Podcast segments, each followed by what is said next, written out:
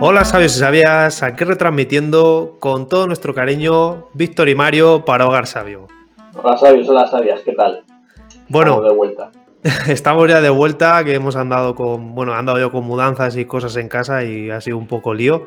Un Y tenemos- un poquito de Leroy Merlin aquí por casa y de Ikea.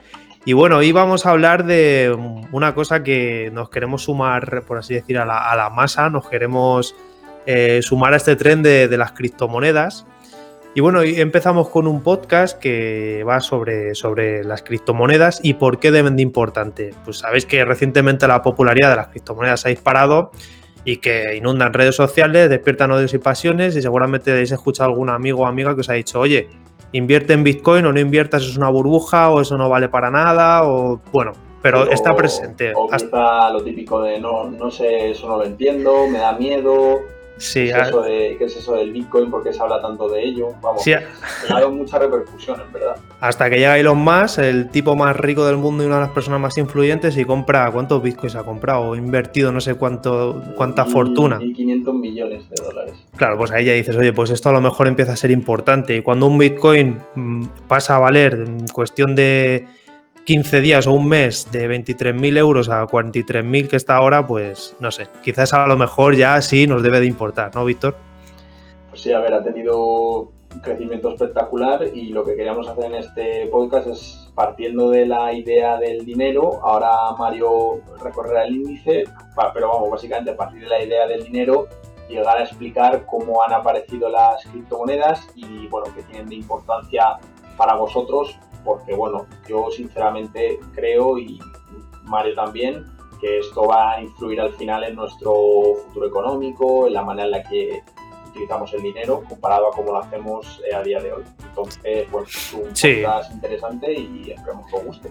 Sí, pues mira, vamos a hacer como una especie de, de ciclo, una especie de, de cuento, de historia, en el que empezaremos pues, a hablar de por qué apareció el dinero, cómo, cómo aceptamos o cómo se integró el dinero en nuestra sociedad, los problemas de las monedas actuales o del dinero en general, y terminaremos con un por qué apareció el Bitcoin. Fijaos que es un poco cíclico. Apareció el dinero, lo aceptamos, luego han aparecido unos problemas que, bueno, podemos decir que están hoy presentes, aunque no nos afectan muy, muy grosso modo, pero bueno, están. Así que bueno, empezamos un poco con cómo apareció el dinero o por qué apareció el dinero. Vale, pues a ver, eh, el dinero es esto por lo que nos tiramos, mm, pues eso, 40 horas a la semana trabajando y en muchos casos más, eh, para, bueno, al final tener una cantidad a, final de mes, ¿no? Y con eso, pues, pagar un alquiler, pagar una hipoteca, comprar comida, eh, movernos en metro, transporte, pagar gasolina, etcétera. Lo sorprendente de- del dinero es que como tal el dinero no tiene valor, es decir, el valor no es intrínseco, algo no es valioso simplemente por lo que es, ¿vale? Esto significa que el oro no tiene valor, el petróleo no tiene valor. Entonces, claro, la pregunta que se podría hacer aquí la gente es, bueno, Víctor, vale, pero entonces, ¿qué es lo que tiene valor? Pues aquello que tiene valor es a lo que nosotros le damos valor, ¿de acuerdo? O sea, es algo subjetivo. Nos ponemos de acuerdo en que algo vale. O sea, yo cojo y digo, mira, este bolivic de color negro es súper valioso, Mario. ¿Me lo cambias por tu coche? Y, y- y te digo, Mostri, pues, eh, pero eh, será valioso para ti, ¿sabes? Y, y este es otro de los dilemas. Es O- o valioso, que no- que no claro. tiene tinta, ¿eh? Si, te, si te hablo de sus cualidades, igual cambia de opinión. Sí, ¿no? Es como luego de Wall Street ahí vendiendo el boli, ¿no? no voy a pensar en ello, pero sí, bueno, es, es, o sea, al final, volviendo al tema del dinero, es que si yo esto lo considero muy valioso y Mario también, ¿de acuerdo? Y él accede a, a intercambiar conmigo algún bien, ¿de acuerdo? Es, este boli automáticamente se convertiría en dinero, ¿no?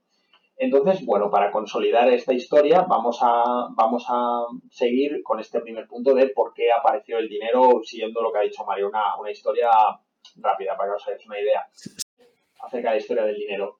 Básicamente, en un principio éramos nómadas, vivíamos en, vivíamos en cuevas, ¿no? Ahí, peluditos, peluditas, y lo que ocurre es que no podíamos almacenar, pues eso, grandes, grandes cantidades de, víveres, era complicado, ¿no? Pues no teníamos aquí estas mochilas súper chulas en las que igual te puedes guardar hasta una tienda de campaña plegable, puedes llevar, yo qué sé, un camping gas, puedes llevar de todo, ¿no? Pues eso en ese momento evidentemente no existía.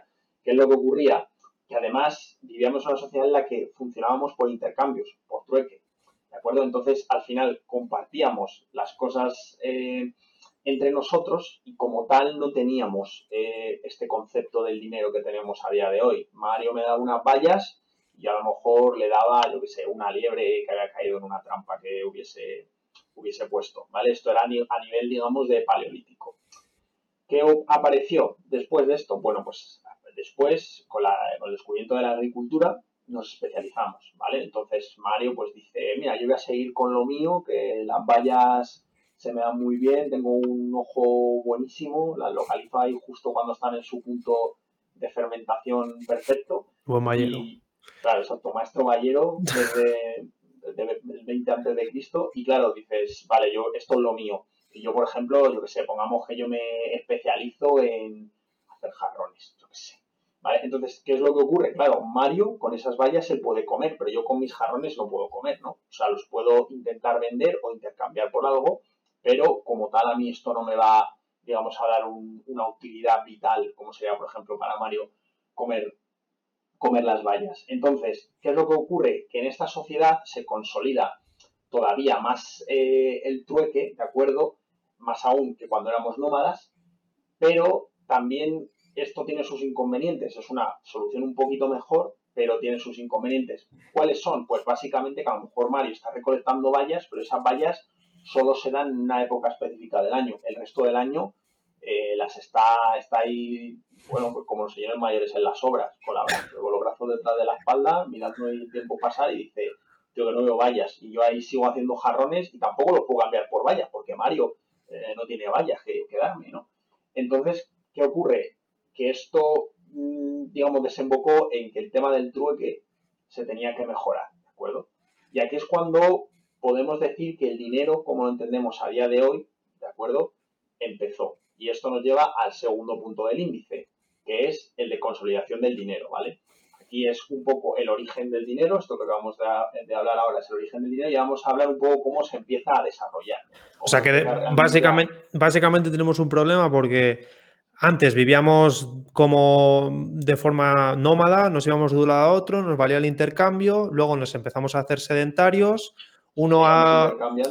Seguíamos intercambiando, em, empieza a haber un problema porque, mira, yo primero no estoy cogiendo vallas, o sea, el maestro vallero se queda sin vallas porque no es época de vallas, el jarronero se, tiene un montón de jarrones y, ya no los puedo intercambiar porque el otro no tiene vallas, y además, otro de los problemas que supongo que aparecerá es en plan, bueno, ¿cuántas vallas vale un jarrón? ¿O cuántos o cuántos mendrugos de pan vale un jarrón, ¿sabes? Claro, claro, claro. Creo que también trae un poco el, tema de que sigue siendo subjetivo. A lo mejor si yo no tengo nada que llevarme a la barriga, mm, tus vallas son espectaculares, porque, porque no tengo otra cosa. Si no me las como, me muero. Y ahí se acaba mi, historia. Entonces, claro, para mí a lo mejor te puedo decir, tío, cinco jarrones, dos vallas, y tú puedes regatearme todavía y, estar dispuesto, claro, y, otra. y si solo hay vallas en, en, en el pueblo, en el poblado o en la aldea, pues oye, las vallas valdrán más, no todo el mundo querrá vallas, porque no hay otra, otra comida en, la aldea o en el poblado. Claro, bueno, ahí también depende, porque si dices, ostras, tengo, a lo mejor soy el único en dos kilómetros o tres kilómetros a la redonda que hace jarrones, igual dices, ostras, es que me vienen muy bien esos jarrones para almacenar las vallas. También, también. No tener que llevarlos en las manos. Pero sí, o sea, la clave al final, el punto con el que se tiene que quedar la gente es que el trueque había que mejorarlo, ¿vale? Era un sistema que funcionaba, pero tenía fallos que había que arreglar. O sea, se ve aquí una clara necesidad de que el dinero o, una herramienta para, empezar a dar valor a las cosas tiene sentido, ¿no? Y es como aparece, eso, ¿por qué aparece el dinero? Aparece así, ¿no? Ese es el motivo. Exacto. Este, este será el segundo punto de, de lo que estamos contando, es decir, la consolidación del dinero. Eh, ahora lo que se utiliza es un recurso externo. Ahora yo no intercambio un bien A por un bien B y ahora tú tienes mi bien y yo tengo el tuyo, ¿no? Ahora simplemente hay algo, ¿vale? Externo que utiliza, digamos, que sirve como para enlazar esas dos cantidades y ponernos de acuerdo en, en el valor. Entonces, claro, ¿qué es lo que ocurre? Que esto externo puede ser en principio cualquier cosa. Antes hemos hablado de que, bueno, hemos puesto el ejemplo del Bolivic, que es una chorrada, pero me refiero cómo nos ponemos de acuerdo en qué, es dinero, ¿de acuerdo? Y esto eh, es importante. Para que algo se considere dinero tiene que tener, bueno, una serie de condiciones. La primera es que sea duradero, o sea, que no se, no se estropee fácilmente, que no lo lleves en el bolsillo, por ejemplo, y yo que sé, llueve y se te moje y ya quede inútil, ¿no? Eso sería una. Uno, que sea duradero. Dos, que sea escaso o difícil de conseguir. Porque si todo el mundo tiene acceso a ese dinero, digamos que su valor baja y habrá ciertas cosas con las que no podríamos comprar. Y luego, una tercera condición del dinero, recordemos, duradero, que sea escaso, y la tercera es que sea divisible, es decir, que yo pueda hacer unidades de dinero. Por ejemplo, eh, algo en lo que todos estamos pensando con, el dinero, ¿no? Eh, las monedas. Eh, una moneda, tú puedes tener cinco monedas, ¿no? Y cada una de esas monedas es una unidad. Si las junto, puedo comprar más cosas con solo una. Eso significaría que el dinero es divisible. Entonces, eh, esta parte a mí me gusta mucho porque es, bueno, es como muy curiosa y habla de, algunos ejemplos de dinero que se han venido utilizando hasta ahora. Eh, se ha utilizado de todo. O sea, esto cuando estuve, estuve informándome de este tema, te sorprendería la imaginación que hemos tenido. se han utilizado conchas, eh, se han utilizado evidentemente monedas, se han utilizado eh, alcohol, incluso en la época de la ley seca en Estados Unidos, porque era muy valioso y no se podía, no se podía acceder a él. Entonces, ¿qué ocurre? Que, que todas estas formas de intercambio de dinero se produjeron antes del papel de moneda. O, o dicho de una manera más, eh, pues eso, rasa o... Los billes. Los billes. Sí, el caso es que el, dinero, o sea, la herramienta que con la que vamos a intercambiar las cosas tiene que tener pues estas propiedades porque si no, no tiene sentido. Es más, fijaos, yo vi un ejemplo de, de unas piedras, piedras gigantes, en plan de, oye... Ah, sí, en la isla de Pascua, sí. sí, no sé si era la isla de Pascua, pero era, esa, era ese el, dinero que utilizaban. Entonces, claro, eso, pues, a ver, divisible no era mucho. O sea, una piedra esa es enorme, vale, si te quiero comprar algo más te doy una parte de la piedra, te la, te la recorto o, no sé. Claro, difícil de conseguir, pues oye, pues sí era difícil de conseguir, porque conseguir esas piedras eran difícil de conseguir y, difícil de llevar también, porque no las puede llevar a ningún lado. Sí, y luego, exacto. duraderas, pues sí, hombre, duraderas eran, pero es eso, que tenemos que. Aquí aparece un, problema, en plan de necesitamos una herramienta que nos sirva para, para, para, de intercambio o para dar valor a las cosas que tenga cierto sentido. Entonces, pues bueno, ahí aparecen ¿no? los billes, ¿no? Como dices Víctor. Claro, a ver, al final eh, producir desde el punto de vista de fabricación material, o sea, lo que cuesta producir una moneda, sobre todo si hablamos de las monedas más antiguas, era, era bastante caro. O sea, las primeras monedas, por ejemplo, eh, que se empezaron a utilizar en el Imperio Romano, eh, los, los estercios de estas monedas tenían una cantidad de plata muy alta en su, en su composición. Entonces, era caro producir estas monedas. ¿Qué es lo que pasa? Que con los billetes esto, esto deja de ser un problema. Un billete equivale a una serie de monedas, ¿no? Y, además es, digamos, más ligero, eh, puedes comprar más cosas con un billete que lo que puedes, por lo general, eh, comprar con una moneda. Entonces, estos billetes fue una solución em, a la escasez de moneda, ¿no? Porque al final es más fácil producir papel que acuñar eh, monedas. Ahora viene, claro, la, otro problema del que hemos hablado antes. El dinero hemos dicho que tiene que ser escaso, o sea, no puede abundar demasiado. ¿Qué ocurre? El papel con el que se producen los billetes es muy abundante. Entonces, ¿cómo sé yo que tú los billetes que me estás dando a mí no son del Monopoly? es evidente que sé que son del Monopoly porque los conozco, pero que tú puedes coger algo que se parezca a un billete y decirme, esto es un billete. Yo no tengo que creer. Sí, que podríamos decir que es un poco lo que ha pasado en Venezuela, ¿no? Con el tema de la inflación o, este concepto de inflación de tú puedes coger y hacer todos los billetes que quieras, ¿no? No, no o sea, no tanto por eso, que eso ahora lo, hablaremos, sino es, es, más el hecho de cómo sé que los billetes que tengo yo o los billetes que tienes tú son legítimos, ¿no? Es como, ¿cómo sabemos que todos los billetes que utiliza la gente son los buenos? Porque al final, hombre, anda acá no salen noticias gente que igual en su día que eran estafadores y creaban billetes de pega y decían, no, detenido, tal, el tío este, y siempre un, zulo, una, mesa enorme con muchísimos billetes y todos copias muy buenas, pero al final copias falsas, ¿no? Pues eso, ¿cómo evitas esas copias falsas? Y ahí es cuando nace, que es interesante saberlo, eh, una autoridad central que es la que dice, estos billetes con estas dimensiones y este sello y este este mecanismo translúcido que hace que sea más difícil de falsificar, solo billetes buenos. Y eso digamos que podría ser el embrión de lo que hoy conocemos como un banco. Hasta ese momento no existían los bancos. O sea, tú tenías una moneda de oro, tú al tacto la podías reconocer más o menos y decías, vale, esta moneda, vale, con los billetes ya se empezaba a complicar el asunto. Y ahí es cuando nació, digamos, como tal el concepto de un banco que dijera, este es el dinero oficial, el que vale la pena. vale. o sea, que es una entidad central que respalde estos billetes y que diga estos valen o que les ponga un número de serie o alguna cosa, ¿no? vale. o una marca de agua, yo qué sé, alguna cosa de esas. Justo, justo. Vale. Entonces, em, a partir de aquí podemos pasar al siguiente punto que es qué problemas tenemos con el dinero actual, ¿no? O sea, ya una vez que se implementan en los billetes, ¿no? Ya estamos en una época mucho más cercana en el tiempo a, la actualidad y aquí ya pues eso se utilizan, bueno, la gente sigue llevando efectivo, ¿no? Sigue llevando monedas, billetes, etcétera, pero también se utilizan otros medios de intercambio de los que hablaremos. En un principio, eh, todo esto, este sistema era muy ingenioso. ¿Por qué? Porque estos billetes, evidentemente, al ser papel, no tienen el mismo valor que una moneda de oro, ¿no? En plan, fuera de los piratas, tío, así con tus cofres, evidentemente tenían joyas, monedas, no tenían puto billete, porque ya es papel, no, no me vale de nada. Entonces, ¿qué ocurre? Para que ese papel tenga dinero, tiene que estar respaldado por algo que sí lo tenga. ¿Vale? Entonces, en un principio, después de que terminó la, bueno, cuando estaba a punto de terminar la Segunda Guerra Mundial, se firmó, digamos, un acuerdo, que era el acuerdo de Bretton Woods, que fue en el 44, y en este acuerdo se dijo, la moneda, digamos, de referencia del mundo va a ser el dólar, ¿de acuerdo? El dólar estadounidense.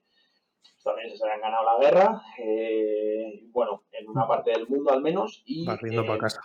Barriendo para casa, y dijeron, vale, pues esta moneda manda, no tu banda, ¿sabes? Pues, Mi moneda manda, manda y no tu banda. Claro, esos dólares, lo bueno que tenían era que en ese acuerdo se dijeron, estos dólares están respaldados por oro. Sí. Un dólar, ¿vale? Creo que la, eh, igual me equivoco, pero me parece que eh, la equivalencia inicial era 35 dólares, equivalía a, no sé si una onza de oro, ¿de acuerdo? Era un poco el precio que se fijó. ¿Y qué es lo que hicieron el resto de monedas del mundo, ¿vale? Pues, por ejemplo, los francos.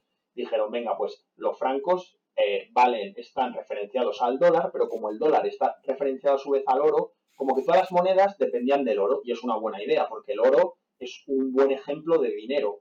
Acordémonos, es escaso, es duradero, es divisible, puedes hacer lingotes, monedas, tal, lo que sea. Entonces, es un buen ejemplo de, dinero. Entonces, ¿qué ocurrió?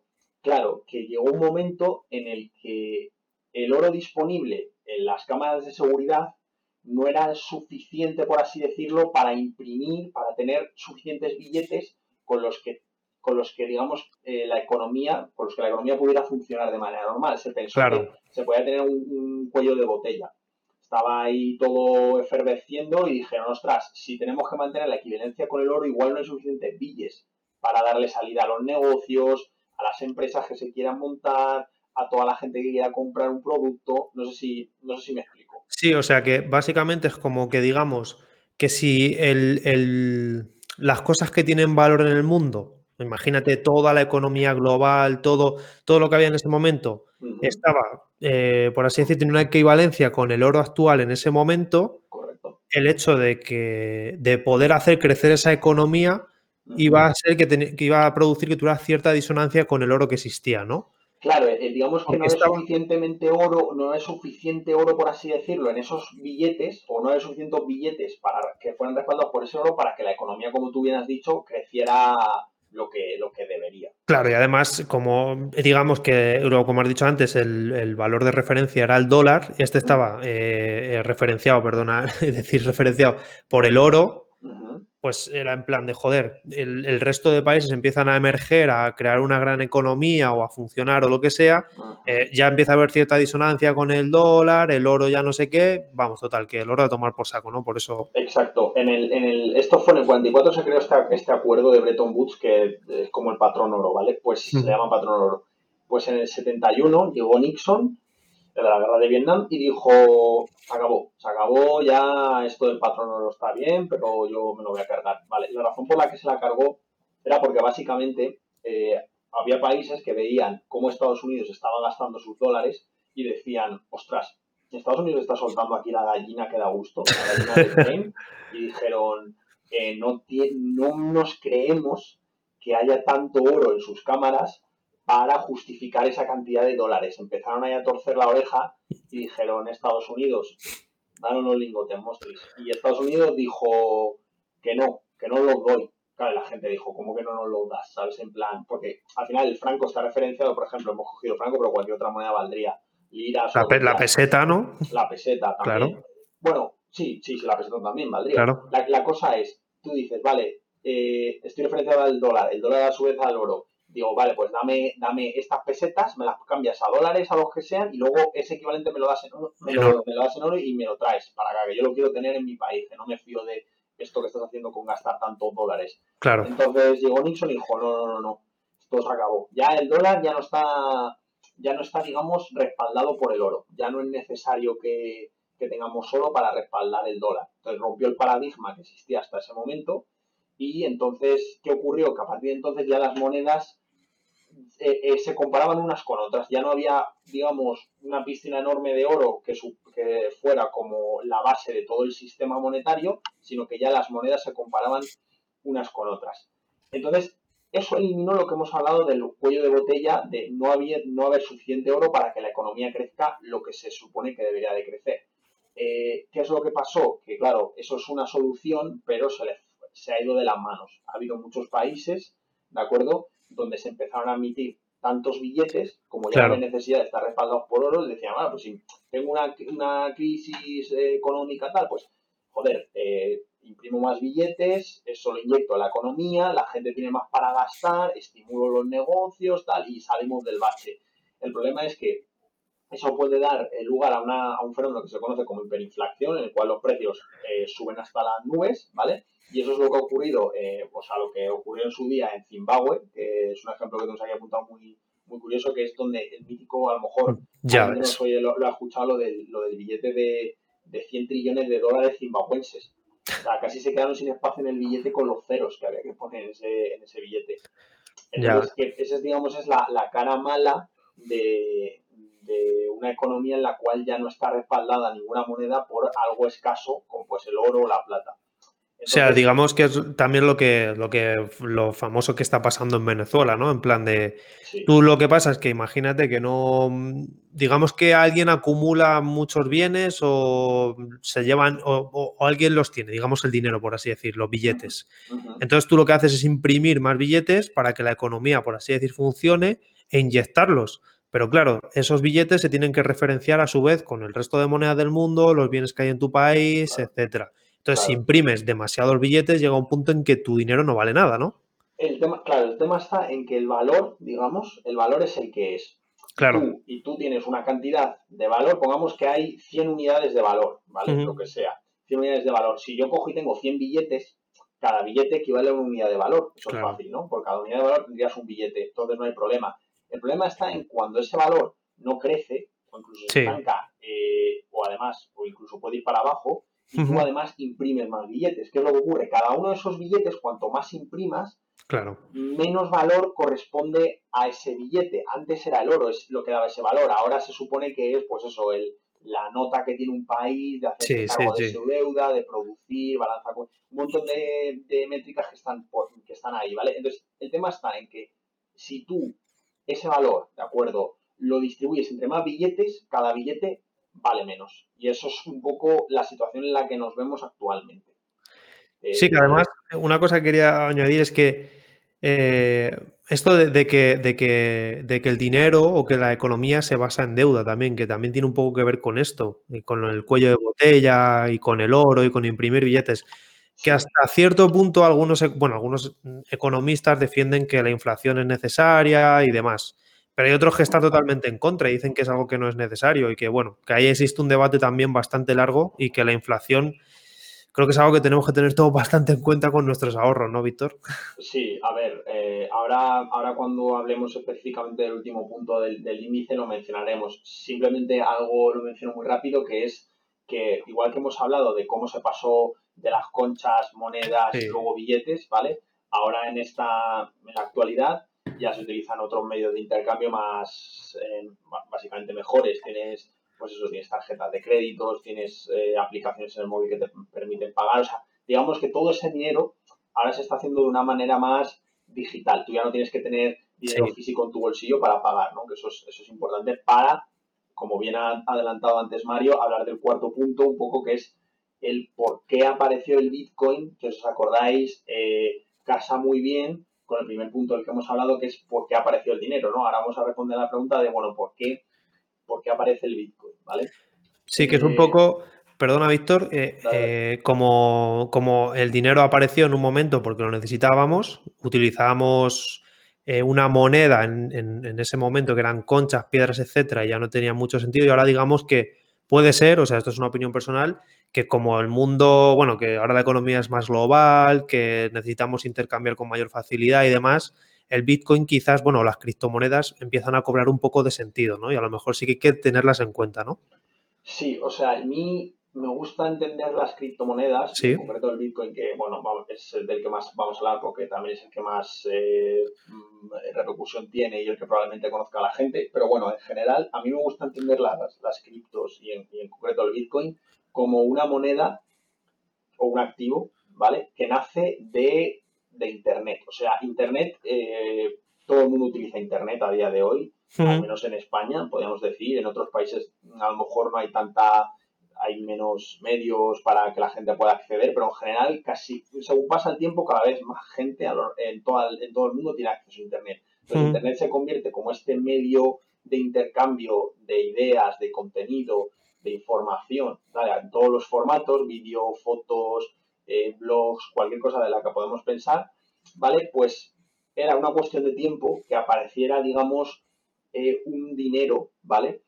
Que fuese nativo propio eh, de Internet. O sea, en medio de Internet llegó un tío que se llamaba Satoshi Nakamoto y dijo, quiero, quiero crear un dinero, ¿de acuerdo? Que funcione en un protocolo de cadena de bloques, que ahora lo podemos explicar un poco más en detalle, y que sirva para que nuestros intercambios de dinero vayan por Internet, sean muy rápidos, sean anónimos, sean eh, públicos, es decir, todo el mundo pueda acceder a esa transacción, aunque nadie sepa que Mario y yo estamos intercambiando bitcoins, porque estamos, todo esto está encriptado, ¿vale? Funciona en base a la criptografía. Eh, todo el mundo tiene acceso a, a esos movimientos de dinero y eso, digamos que es muy conveniente, es muy positivo y es lo que está haciendo un poco que se tambaleen los cimientos de, del sistema monetario actual, ¿no? Esté basado en dólares, en euros, en yenes, en tal, y se está empezando a ver ahora cómo emergen otros, otros experimentos como este de Bitcoin. Sí, es como, me acuerdo cuando, cuando empezó esto de Internet, que había una cosa que se llamaba Emule o Ares o no sé. Bueno, ahora está BitTorrent, MuTorrent y de... Claro, que era eh, una red, o sea, lo que hacíamos era que todos en nuestras casitas instalábamos ese programa y nuestro ordenador en ese momento era como una especie de nodo, como una especie de, sí, de nodo en un grafo, como una especie de, de, nudo, ¿sabes? En una red. Y, y, que era como un lugar donde todos intercambiábamos ficheros, imágenes y todo este tipo de cosas. Tú para descargarte, es un ejemplo muy bueno, tú para descargarte una, una película en Emule, que en la mayoría de los casos no era el título que te ponía en el Emule, sino una de otro género, pues ahí lo que suele ocurrir es que alguien se la había descargado y como la tenía descargada a alguien, digamos que de alguna manera la compartía o te la pasaba a ti. Entonces, eso funcionaba porque los ordenadores que toda esa gente dentro del Emule tenía hablaban entre sí y era lo que permitía que se transfiriera esa información y esos archivos entre unos y otros. Sí, y ahora digamos que en lugar de estar intercambiando esos ficheros, ahora hay un sistema o un montón de ordenadores conectados que lo que hacen es gestionar intercambios de una moneda digital, ¿no? No es técnicamente no es así, pero simplificándolo mucho, digamos que hay una red detrás al, final, exacto, al final Bitcoin, a mí me hace mucha gracia porque Bitcoin, la gente dice Bitcoin y pone Bitcoin y te sale como una especie de moneda que se parece al dólar o al euro, así redonda, con, con una B. Bitcoin, con una B, y es como, eso está bien para los memes y vale, está guay para ilustrar un poco la idea, pero tú vas con eso a cualquier sitio y dicen que eso es un Bitcoin y se ríen de ti, pero porque, no por nada, sino porque es que Bitcoin es digital, o sea, es un conjunto de datos que te asignan a ti, Mario, que eh, tienes una ID súper larga de números y de letras, una cantidad de Bitcoin. Y eso es lo que vale, es tener una clave que te diga, esta persona tiene X Bitcoin. Y ahí es un poco donde, donde reside la, riqueza de tener, de tener bitcoins. Sí, a lo mejor. Es un concepto un poco, bueno, es muy diferente de lo que teníamos hasta ahora, claro. Sí, porque no es algo tangible, algo que digas, aquí está mi bitcoin, lo, lo tengo en mi mano, es algo físico, no es. Digamos que es como. La red de Bitcoin es como una especie de cuaderno que contiene un montón de transacciones y todo el mundo tiene. Y, claro, por eso es una cosa que no se puede destruir. O sea, porque a lo mejor dicen, bueno, yo qué sé, en mi banco se caen los servidores o yo qué sé, cualquier cosa, pero. Sí, o igual llega alguien y se lleva no sé cuántos billetes o pasa cualquier cosa. Pues... Claro, y, es esta cadena de bloques de la que se habla tanto, de blockchain y demás, que incluso leí el otro día, bueno, escuché el otro día que está alojado en satélites ya. O sea que si tú coges todos los ordenadores del mundo y los destrozas diciendo, bueno, estos tienen Bitcoin, lo de, esta cadena de bloques, este este fichero, por así decir, lo destrozas, si tú te puedes conectar a un satélite, podrías descargarte otra vez esa cadena de bloques y seguir operando. O sea que ya no es algo tan, tan fácil de destruir y, tan hackeable o tan. O sea, por eso es, tiene tanta importancia. La cosa de Bitcoin es que em, ha nacido en un momento eh, muy reciente, es decir, eh, este hombre propuso Bitcoin en 2009, hizo el paper y en 2013 se lanzó, digamos, ya como una realidad en Internet, ¿no? Eh, se lanzó el primer protocolo, o sea, dentro de blockchain se lanzó la primera, eh, se minó la primera Bitcoin, perdón, y a partir de ahí, pues la gente que confiaba en ello empezó a minar, que esto de, bueno, por si lo oís, básicamente lo explico, en minar significa resolver con estos ordenadores de los que ha hablado Mario, con estos nodos, ¿vale?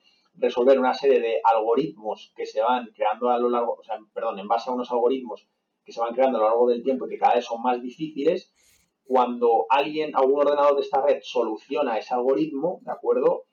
Eh, lo que sea, le da como recompensa es unos bitcoins, porque eso sirve, digamos, para hacer la red más segura y para crear el siguiente bloque dentro de toda esa cadena de bloques que es la que tiene toda la información. O sea que en resumen es algo que, funciona, es algo que técnicamente está muy bien ideado y lo más importante, que es aquí quizás a donde queríamos llegar, es que hoy un Bitcoin tiene valor porque nosotros le hemos dado valor. Al igual que en su momento le dimos valores a, las conchas o las piedras o a la moneda o a los billetes, hoy un Bitcoin, tiene, un Bitcoin tiene valor. Y en concreto, hoy día, a 18 de febrero, un Bitcoin, según Coinbase, son 43.000 43 euros. Entonces, quizás a lo mejor deberíamos empezar a pensar que Bitcoin debería interesarnos pues como, como activo, o sea, como, como en su día fue, bueno, y ahora es el oro, como su día fue el oro y bueno, hoy el, oro es un activo como tal, pues hoy un Bitcoin, algo que es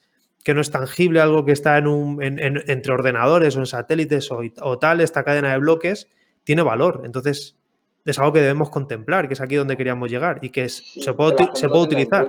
Exacto, que la gente lo tenga en cuenta, que además eh, esto es muy, muy reciente, pero ya no es, o sea, ya es que cada vez va más. O sea, ya tienes, primero tienes que Tesla ha invertido muchísimo dinero, tienes otra empresa de software que se llama MicroStrategy que ha invertido muchísimo dinero. Esto a nivel más de proteger a los inversores de esas empresas para que en caso de que haya un, un episodio económico adverso, pues el valor de esas empresas no baje tanto, ¿vale? Eh, eso es una, pero luego tienes, eh, ¿cómo se llama? Eh, PayPal, PayPal ha empezado a admitir pagos con Bitcoin. Mastercard, como ha dicho que ha visto que PayPal le iba a pasar por la derecha, también ha integrado Bitcoin en su sistema de pagos. Apple lo acaba de hacer hace poco. Entonces, esto es algo y, que. Y una cosa que quería decir. Perdona, Víctor, ya que estás hablando de gente que lo ha aceptado, Pornhub lo, lo ha aceptado también como método de pago. Y creo que es muy importante porque hace. El otro día estaba escuchando un, podcast sobre el Bitcoin, que por cierto lo recomiendo, que hablan también de esto. Decían que, antes había diferentes cintas para. Como en su día había las cintas para, ver películas. VHS y no sé qué. Y decían que VHS se consolidó como, como modelo de cintas, como estándar, porque eran las que hacían las, las cintas pornográficas. Entonces. Mm. Puede ser que como ya las utilizaban estas empresas pornográficas, se volcaron al resto de la sociedad, ¿no? Exacto, y entonces empezó a utilizar VHS en lugar de otras cintas que no me acuerdo los formatos. Eh, y entonces es, hoy día, si se acepta también en la página web como es Pornhub, el Bitcoin quizás también se consolide, ¿sabes? Que es algo muy... la historia, ¿no? Claro, claro, que joder, que yo creo que hay que tenerlo en cuenta. Sí, o sea, mm, bueno, a ver, esto lo que decimos siempre, esto no, claro, no queremos que sea un consejo de, inversión. Esto requiere investigarlo porque Bitcoin, lo hemos explicado aquí un poco, eh, no deprisa y corriendo, pero dando lo más eh, básico, básico que se puede dar. Y al final la gente, si de verdad os interesa el tema, eh, yo me pregunta bastante gente, tengo amigos ya que me han, que me han venido y me han dicho, oye, esto de Bitcoin, ¿cómo funciona? Pues lo primero que digo yo siempre es que os lo leáis si os interesa, si no os interesa no pasa nada, pero si os gusta, leeros la o sea, leeros hay, artículos, hay gente que es muy buena y si en función de qué preguntas y demás comentarios nos dejéis, podemos eh, ampliarlo, eso no, es problema. Eh, y, sí, y que bueno, yo no sé, Víctor, si te quiero mojar, pero bueno, ya lo hemos hablado. Y es que eh, mm, personalmente nosotros estamos comprando criptomonedas y parte de nuestra, nuestros ahorros están invertidos en, criptomonedas. Entonces. Em, yo, yo lo empecé a invertir en, en Bitcoin en diciembre de este año pasado, o sea, 2020, hace tres meses, tres meses, tres meses empecé a invertir. Sí. Y que bueno, que es, que es como, para mí personalmente, yo invierto en Bitcoin como a lo mejor invierto en oro, ¿sabes? Como que es un, activo que, va creciendo y que bueno, que se puede librar un poco de, de, la inflación y demás. Y que en su, y que en cierto modo puede ser también un, como una moneda. Antes hablábamos de eso, de que fuera duradero, difícil de conseguir, divisible y todo esto. Entonces, yo no sé si en algún momento se consolidará, supongo que no. O sea, yo personalmente creo que no. Pero creo que sí que no lo puedes destruir y que va a estar siempre ahí. Yo no estoy nada de acuerdo, yo creo que Bitcoin lo va a petar. ¿Tú crees que sí? Tardará, tardará. Sí, sí, sí. Yo creo que que de aquí a 5 o 10 años tendrá una porción mucho más grande que la que tiene ahora y cuanto más tiempo pase, mejor le irá. O sea, creo que a Bitcoin le favorece que el tiempo, vamos, el tiempo está a su favor, no en su contra. Pues nada, pues aquí nuestra opinión personal, que la mía personalmente no, no creo que, valga de mucho, porque tampoco que sea aquí un experto, seguramente hay gente que, que sepa más, pero creo que sí que es cierto que deberíamos tenerlo en cuenta, que es algo importante que haciendo una especie de resumen de lo que hemos hablado y demás, es como que la historia se repite, que por así decir aparecen problemas, luego soluciones y cuando solucionan las cosas el contexto cambia y hacen que aparezcan otros problemas, otras soluciones. Y creo que con el Bitcoin es un poco lo, que está pasando, la economía se está globalizando mucho, hay, hay muchos aranceles, muchas cosas y yo qué sé, que dices que, que monedas de este tipo funcionan y, por ejemplo, tengo un colega que, trabaja con, con, Ether, con Ethereum y, le va bien y tiene una startup en torno a eso y no sé, que creo que, da mucho juego estas criptomonedas. Sí, la verdad que sí. Así que bueno, pues eh, nada, nos, ha gustado mucho grabar este episodio. Esperemos que, que os haya resultado interesante. Y nada, como siempre estamos en las plataformas, bueno, Facebook, Instagram, eh, Spotify, todas estas. Y nada, cualquier pregunta, nuestra web la tenéis, eh, o si no, comentar en los posts y nada, encantado de responderos. Sí, buena, buena historia nos ha contado Victoria sobre el dinero. nada, un saludo, sabios y sabias. Venga, un saludo. Hasta pronto. Hasta luego.